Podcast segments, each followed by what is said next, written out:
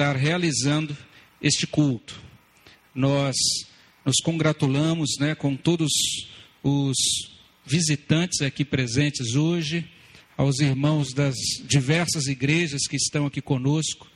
Queremos dizer que é muito bom a gente participar desses momentos e antecipar aquele dia maravilhoso, quando haverá apenas um rebanho, um só pastor, e nós estaremos celebrando no céu com esta comunhão em torno da cruz, da pessoa do nosso Senhor Jesus Cristo.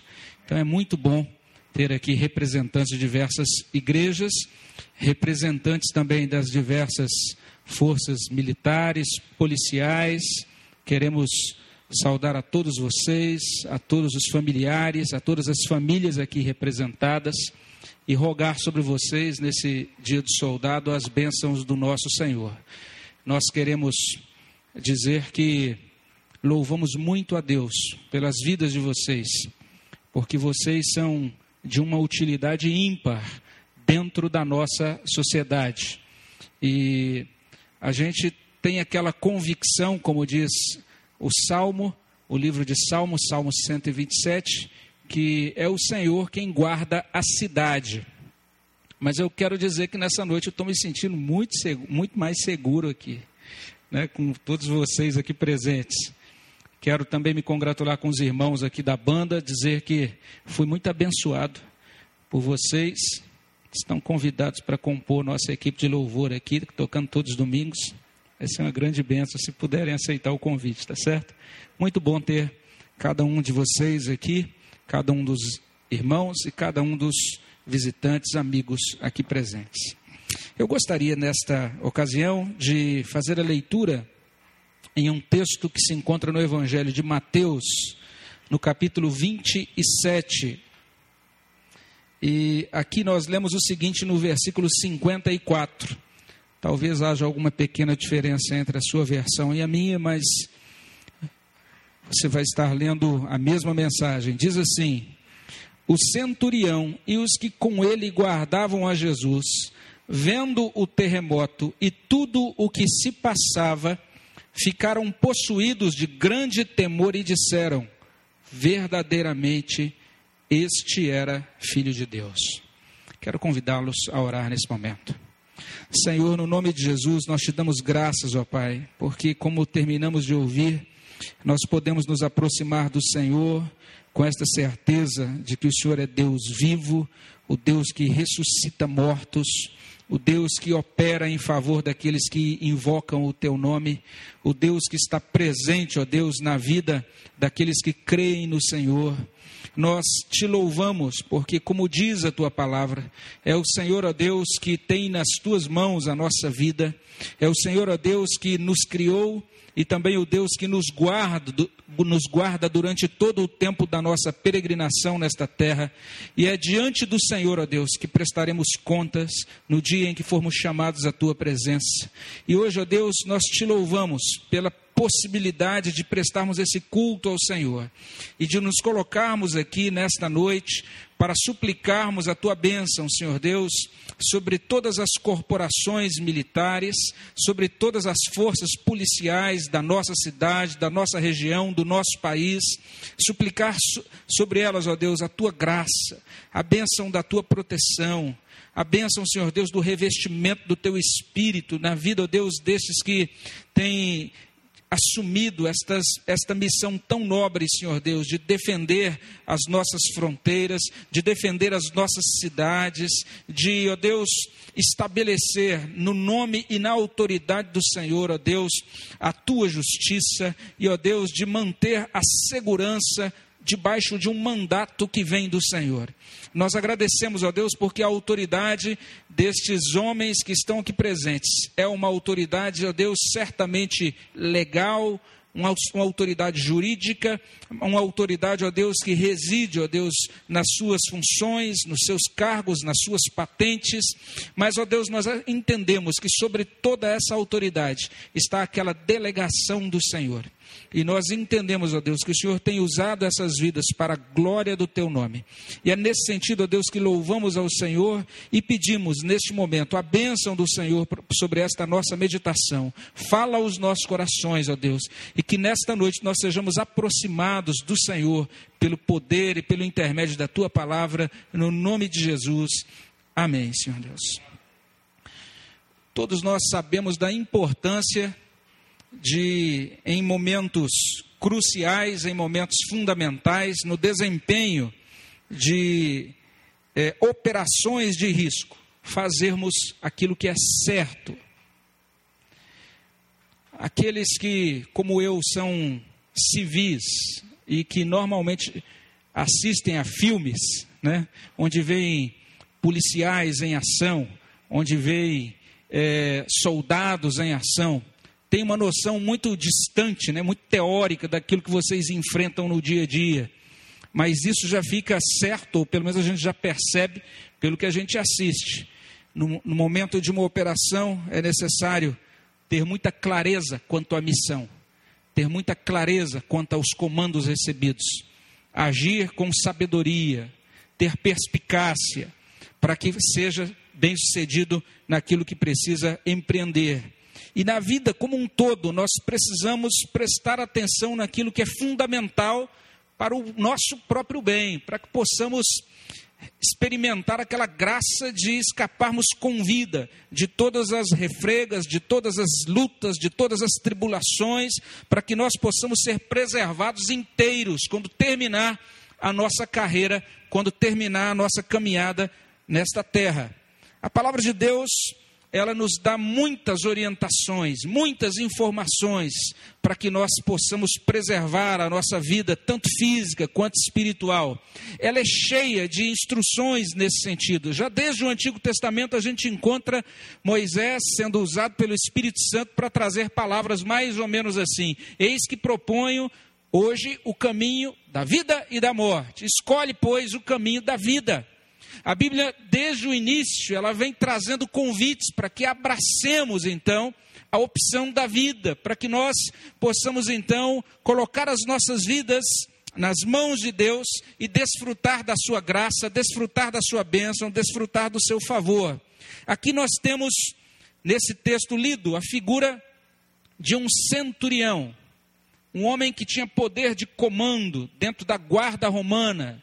E diz aqui a palavra de Deus que esse homem estava acompanhando todo aquele processo de crucificação, e ele então acompanhou as últimas, ouviu as últimas palavras que saíram da boca do Redentor ali naquela cruz, e ele também teve a oportunidade de testemunhar alguns fenômenos que ocorreram naquela ocasião. E quando nós olhamos para esse texto, nós vemos o quanto este homem foi privilegiado. No verso 54, nós lemos então que depois de ver tudo que se passou, possuído então de temor, ele e os seus soldados puderam afirmar: verdadeiramente este era filho de Deus. Quais são duas preciosas verdades desse texto, que são preciosas para a preservação da nossa vida? A primeira delas é contemplar ao Senhor, ter esta possibilidade de contemplar ao Senhor e aquilo que ele realizou naquela cruz. Foi isso que esses homens experimentaram, foram testemunhas oculares. Eles puderam confirmar que isso que é chamado de crucificação foi um fato histórico. O cristianismo não é um conto de carochinha. O cristianismo é uma religião, é uma fé baseada em fatos históricos não se trata de nenhuma divagação, não se trata de nenhum tipo de invenção filosófica, mas aqueles homens contemplaram ao Senhor Jesus Cristo na cruz. O apóstolo João, quando ele escreve a sua primeira carta, lá no primeiro capítulo, já no iníciozinho, ele vai dizer isso. Ele vai dizer que os seus olhos contemplaram ao Senhor, as suas mãos tocaram ao Senhor. Ele pôde ver, ele pôde é, relacionar-se, ele pôde caminhar nas ruas poeirentas da Galileia, ele pôde servir a esse Senhor, o Senhor Jesus Cristo, viveu nesta terra. Aqueles homens puderam então contemplá-lo. E observe, eles contemplaram todo o ritual da crucificação, eles puderam ver naquela tarde trevas tomando conta dos céus, é o que lemos no verso 45.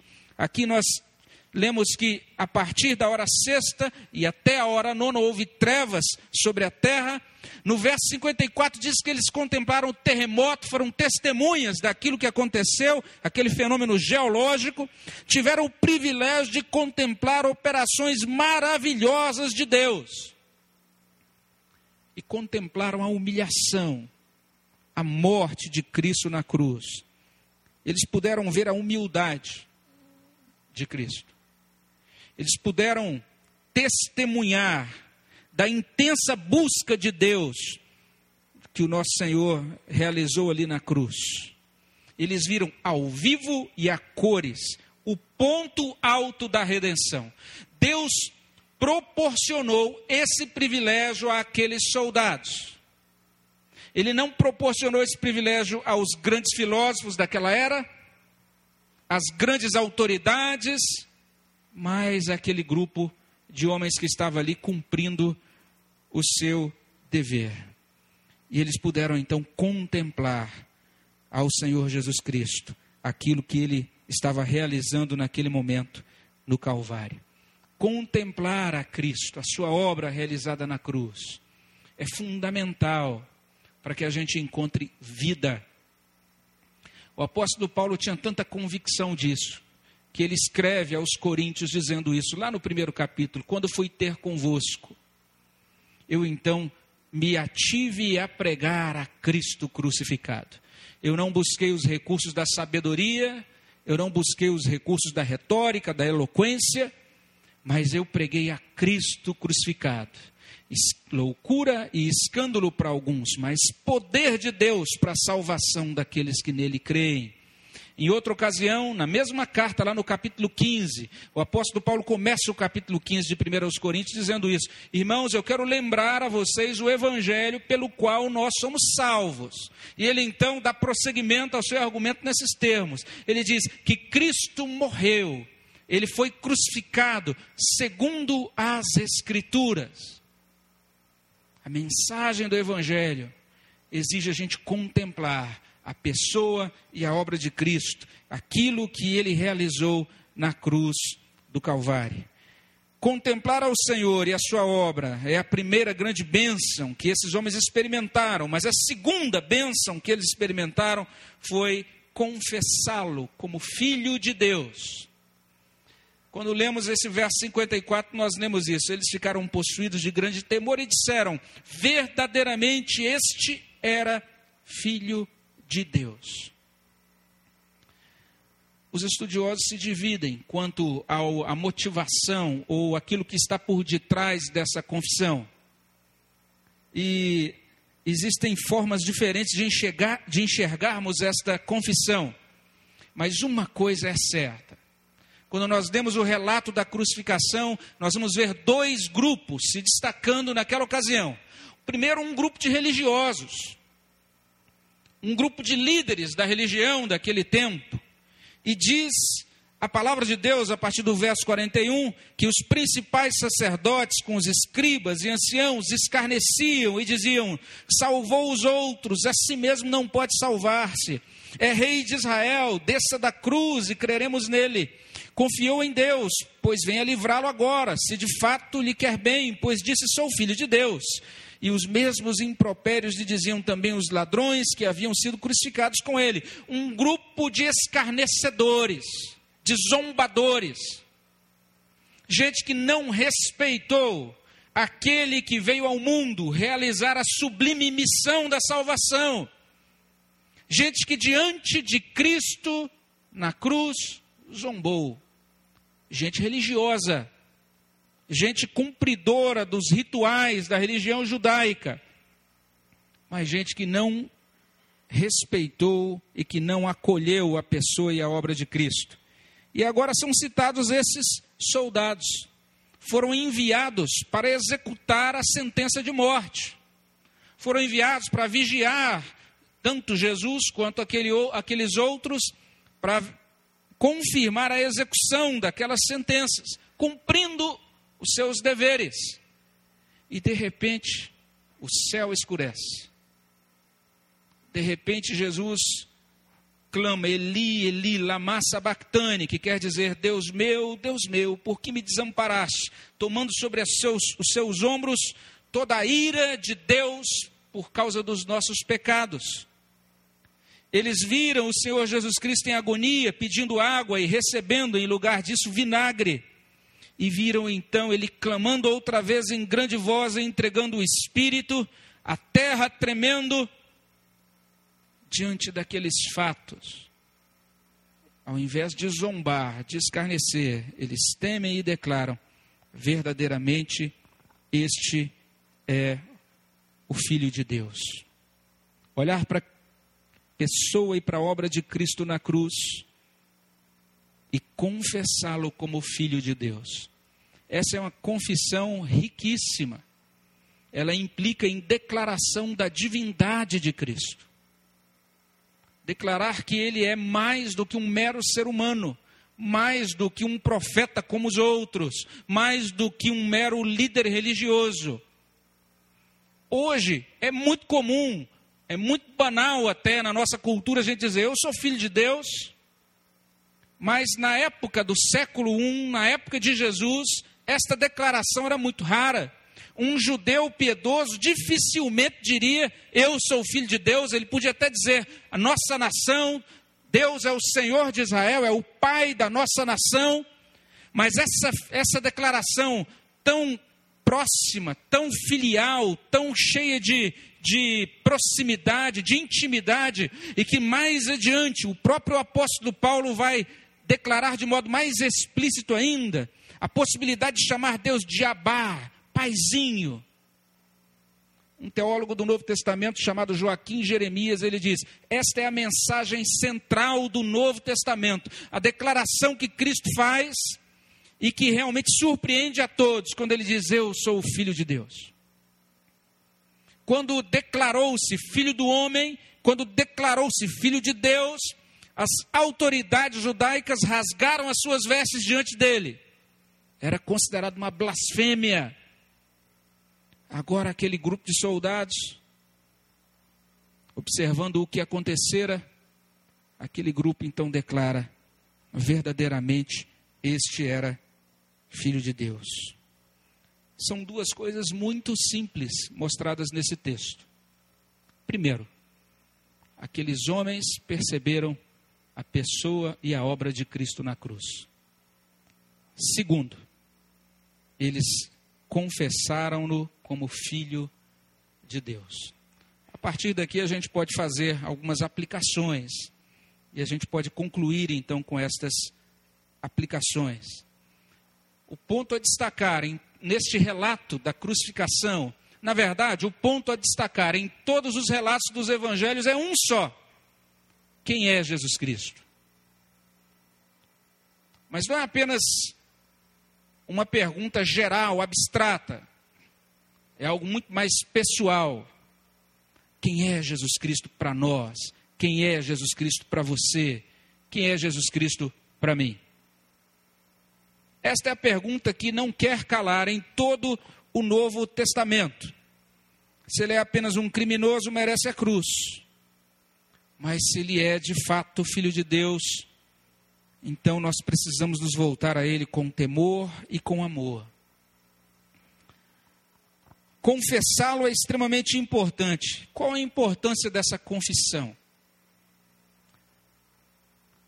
Eu não sei se você já teve essa oportunidade de, no seu coração, dizer assim: Senhor Jesus Cristo, eu declaro, eu reconheço o Senhor como Filho de Deus. Eu o reconheço como dono da minha vida. Eu não sei se você já teve a oportunidade de confessá-lo assim. Eu não sei se você já teve a oportunidade de fazer isso publicamente, como fez aquele centurião. Mas eu quero dizer uma coisa para você: confessá-lo é fundamental. Confessá-lo é o que separa, é o que divide as águas da nossa vida, é o que define o nosso destino eterno. O Senhor Jesus Cristo nos falou sobre isso lá neste mesmo Evangelho de Mateus, no capítulo 10. Ele diz que aquele que o confessar diante dos homens, este será confessado por ele, pelo Senhor Jesus Cristo, diante do Pai lá nos céus. Mas aquele que o negar, aquele que não tiver coragem de confessar diante dos homens, esse será também negado diante do Pai que está nos céus. Você já confessou Jesus como Filho de Deus, como Senhor da sua vida? Mas não é só isso. Confessar ao Senhor Jesus Cristo produz transformação de vida profeta João Batista, que antecedeu o Senhor Jesus Cristo, pregou arrependimento. E esta era a mensagem dele: que viria, que ele estava preparando o terreno para o Messias, para o Cristo, para o Redentor, para o Salvador. E exatamente esta preparação implicava, exigia arrependimento, porque esse Cristo traria transformação. O apóstolo Paulo diz assim: aquele que está em Cristo é nova criatura. As coisas velhas já passaram, eis que tudo se fez novo. Em outro lugar, o apóstolo escreve à igreja, ele vai dizer assim: vocês foram assim e assim. E ele cita uma lista de pecados. Mas ele diz: Mas agora vocês foram lavados, agora vocês foram purificados no sangue do Senhor Jesus Cristo. É isso que a palavra de Deus então mostra em todo o Evangelho que aquilo que Deus realiza por meio de Cristo produz transformação. Nós somos modificados de dentro para fora. A mão de Deus vem sobre nós e retira todas as esquisitices, todas as cadeias do pecado, todas as doenças da alma o Senhor Jesus Cristo, ele transforma o nosso coração. É do coração que procedem todos os maus desígnios. Mas o Senhor Jesus Cristo retira o nosso coração de, de pedra e nos dá um coração de carne e nos alinha então agora à vontade do Pai. Confessar a Jesus produz salvação, confessar a Jesus produz transformação, confessar a Jesus nos coloca debaixo do cuidado dele como nosso Senhor. Ele disse assim, lá no finalzinho desse mesmo evangelho de Mateus, no capítulo seguinte: Eis que estou convosco todos os dias até a consumação do século. Isso nos dá a segurança de, nos momentos mais complicados, nos momentos mais difíceis, e até mesmo nos momentos mais perigosos, a gente poder ter essa certeza: Deus está comigo. O salmista no Salmo 57, ele diz algo extremamente precioso, já desde o primeiro versículo. E esse salmo foi escrito por Davi num momento complicado da sua vida, ele estava escondido em uma caverna, passando por grande aperto, e ele diz assim no início desse salmo: Tem misericórdia de mim, ó Deus, tem misericórdia, pois em ti a minha alma se refugia. À sombra das tuas asas me abrigo, até que passem as calamidades. Clamarei ao Deus Altíssimo, ao Deus que por mim tudo executa. Nós podemos confiar em Deus de uma maneira diferente podemos caminhar com Ele de tal maneira, de tal forma, que na hora da calamidade nós podemos baixar nossa cabeça e dizer: Deus, eu me coloco debaixo das tuas asas. Nós podemos caminhar com Ele de tal maneira que nos momentos mais complexos, quando a situação parece não ter solução, a gente vai poder dizer assim: Deus, eu confio no Senhor que por mim tudo executa. Isso, isso é um privilégio daqueles que confessam ao Senhor. Mas talvez o mais importante de tudo é que confessar ao Senhor nos dá certeza de quem é o nosso comandante e de qual é a nossa missão. A minha convicção é que você, soldado, seja lá qual for a força na qual você esteja integrada, Talvez você nunca tenha pensado nisso, mas a sua tarefa reflete o ser de Deus de duas maneiras. Em primeiro lugar, a Bíblia diz que Deus nos dá proteção. Em segundo lugar, quando nós pensamos no Evangelho, a Bíblia diz que manda o seu filho que tem disposição para morrer para nos salvar. Eu ouvi aqui no início do nosso culto que dar a vida em proteção é uma das missões do soldado. Você está refletindo aquilo que Deus faz em favor da humanidade, em favor daqueles que nele creem, em favor daqueles que nele confiam. E ao contemplar então a obra de Cristo na cruz, e ao contemplá-la, e a partir disso, confessar o seu nome, você tem uma mudança, então, da morte para a vida, salvação. Você tem uma mudança de pecador para alguém em processo de santificação, transformação. Você tem uma mudança de desvalido para agora alguém que está debaixo do cuidado protetor, da providência de Deus, o cuidado providente do bom pastor. E você agora está debaixo do comando e também sob a missão do Senhor. Apocalipse 19 revela isso. O cavalo branco que vem dos céus, assentado sobre esse cavalo, aquele que tem na coxa escrito Verbo de Deus ele vem vencendo e para vencer, comandando as hostes celestiais. Aqueles que seguem a ele o têm então como comandante supremo, espiritual, eterno, e estão completamente envolvidos, engajados agora em uma missão espiritual.